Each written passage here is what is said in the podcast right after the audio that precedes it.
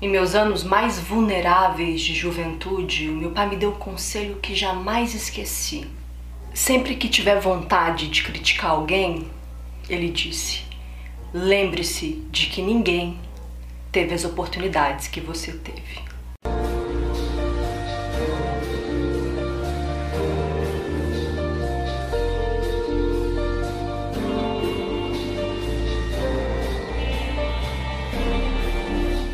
E é com esse conselho do pai do nosso narrador, Nick Carraway, que eu inicio os trabalhos de hoje para falar de uma obra que é considerada uma das mais importantes da literatura norte-americana do século XX. O Grande Gatsby, senhoras e senhores. The Great Gatsby foi publicado pela primeira vez em 1925. Foi um sucesso de crítica, mas vendeu pouco na sua primeira edição. Já na segunda, F. Scott Fitzgerald alcançou um lugar de prestígio e reconhecimento como um dos maiores escritores da sua época. O Grande Gatsby aborda um período de ascensão dos Estados Unidos.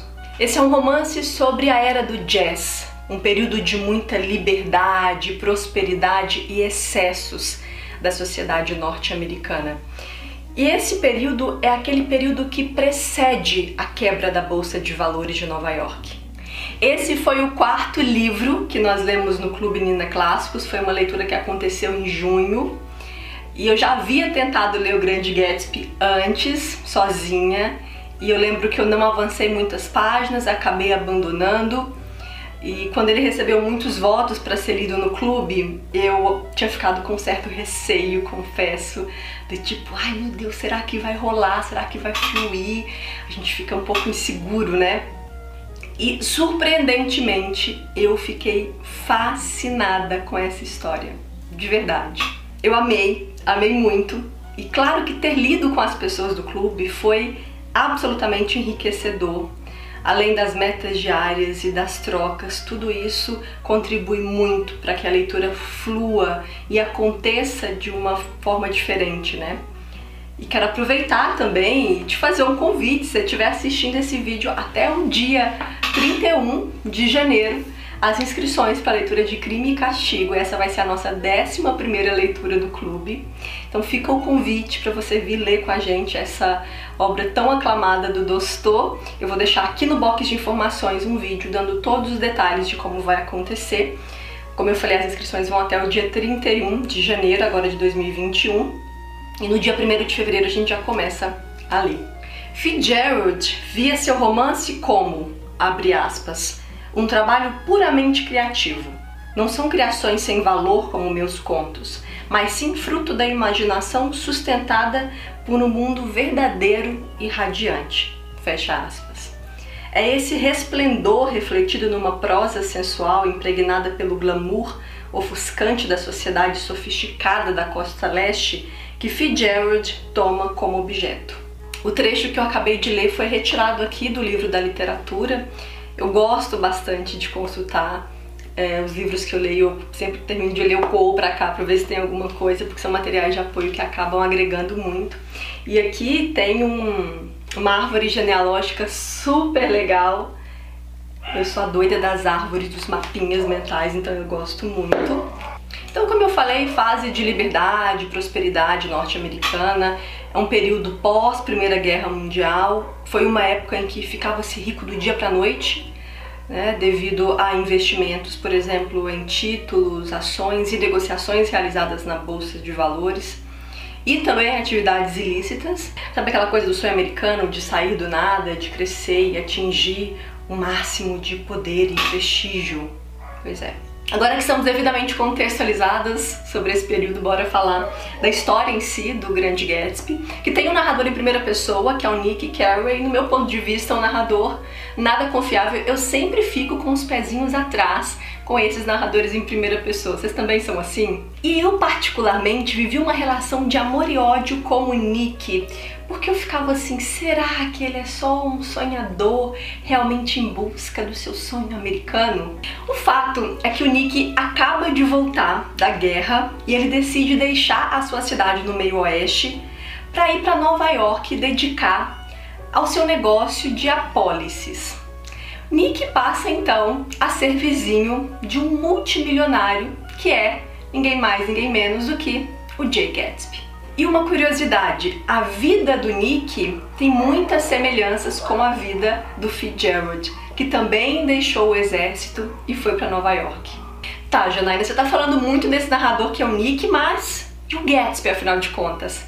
E existe toda uma atmosfera de mistério em torno desse personagem. Será que nós realmente o conhecemos? Quem é o Gatsby? Esse multimilionário que dá festas todos os sábados para centenas de pessoas. De onde que vem o dinheiro desse cara? Quem que é esse cara? Então existem muitas especulações em torno dele e da sua riqueza. Então, ok, o Gatsby é um cara super rico, vive à sombra de especulações nessas festas todas. Agora, então, é, é vizinho, ganha esse vizinho novo que é o Nick. E um ponto interessante a ser dito: o Gatsby ele é obcecado pela Daisy. Quem que é Daisy? Daisy é prima de Nick, senhoras e senhores. Pois é, Daisy é prima de Nick, casada com o Tom.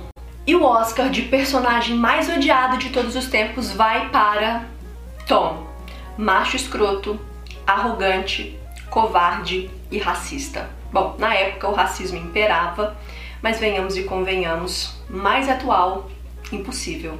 E já vamos aí construindo em nossas mentes aquelas mansões, as festas dos anos 20, o dinheiro fácil, o glamour, essas festas que estão mais para festivais do que para festas particulares. E olha, eu ouso dizer que essas festas foram inspiradas nas que Zelda e Fitzgerald frequentavam.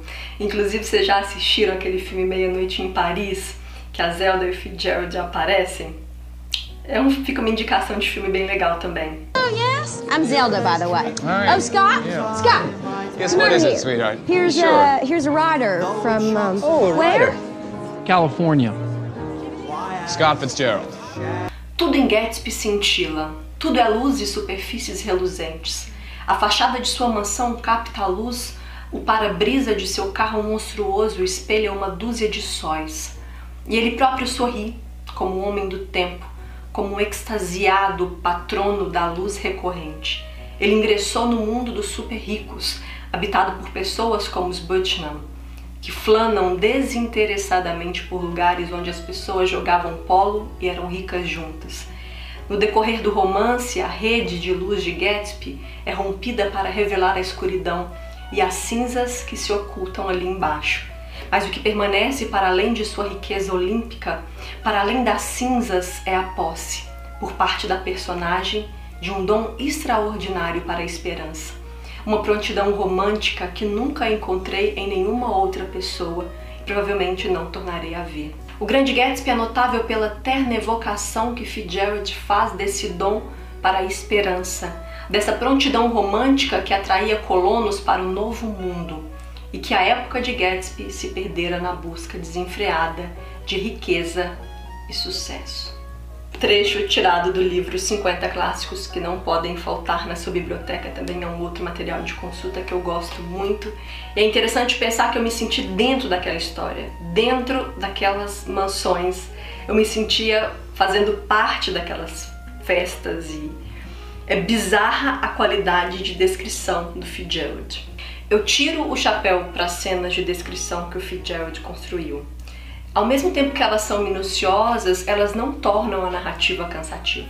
É um trabalho verdadeiramente admirável, é como se as imagens se materializassem na nossa frente.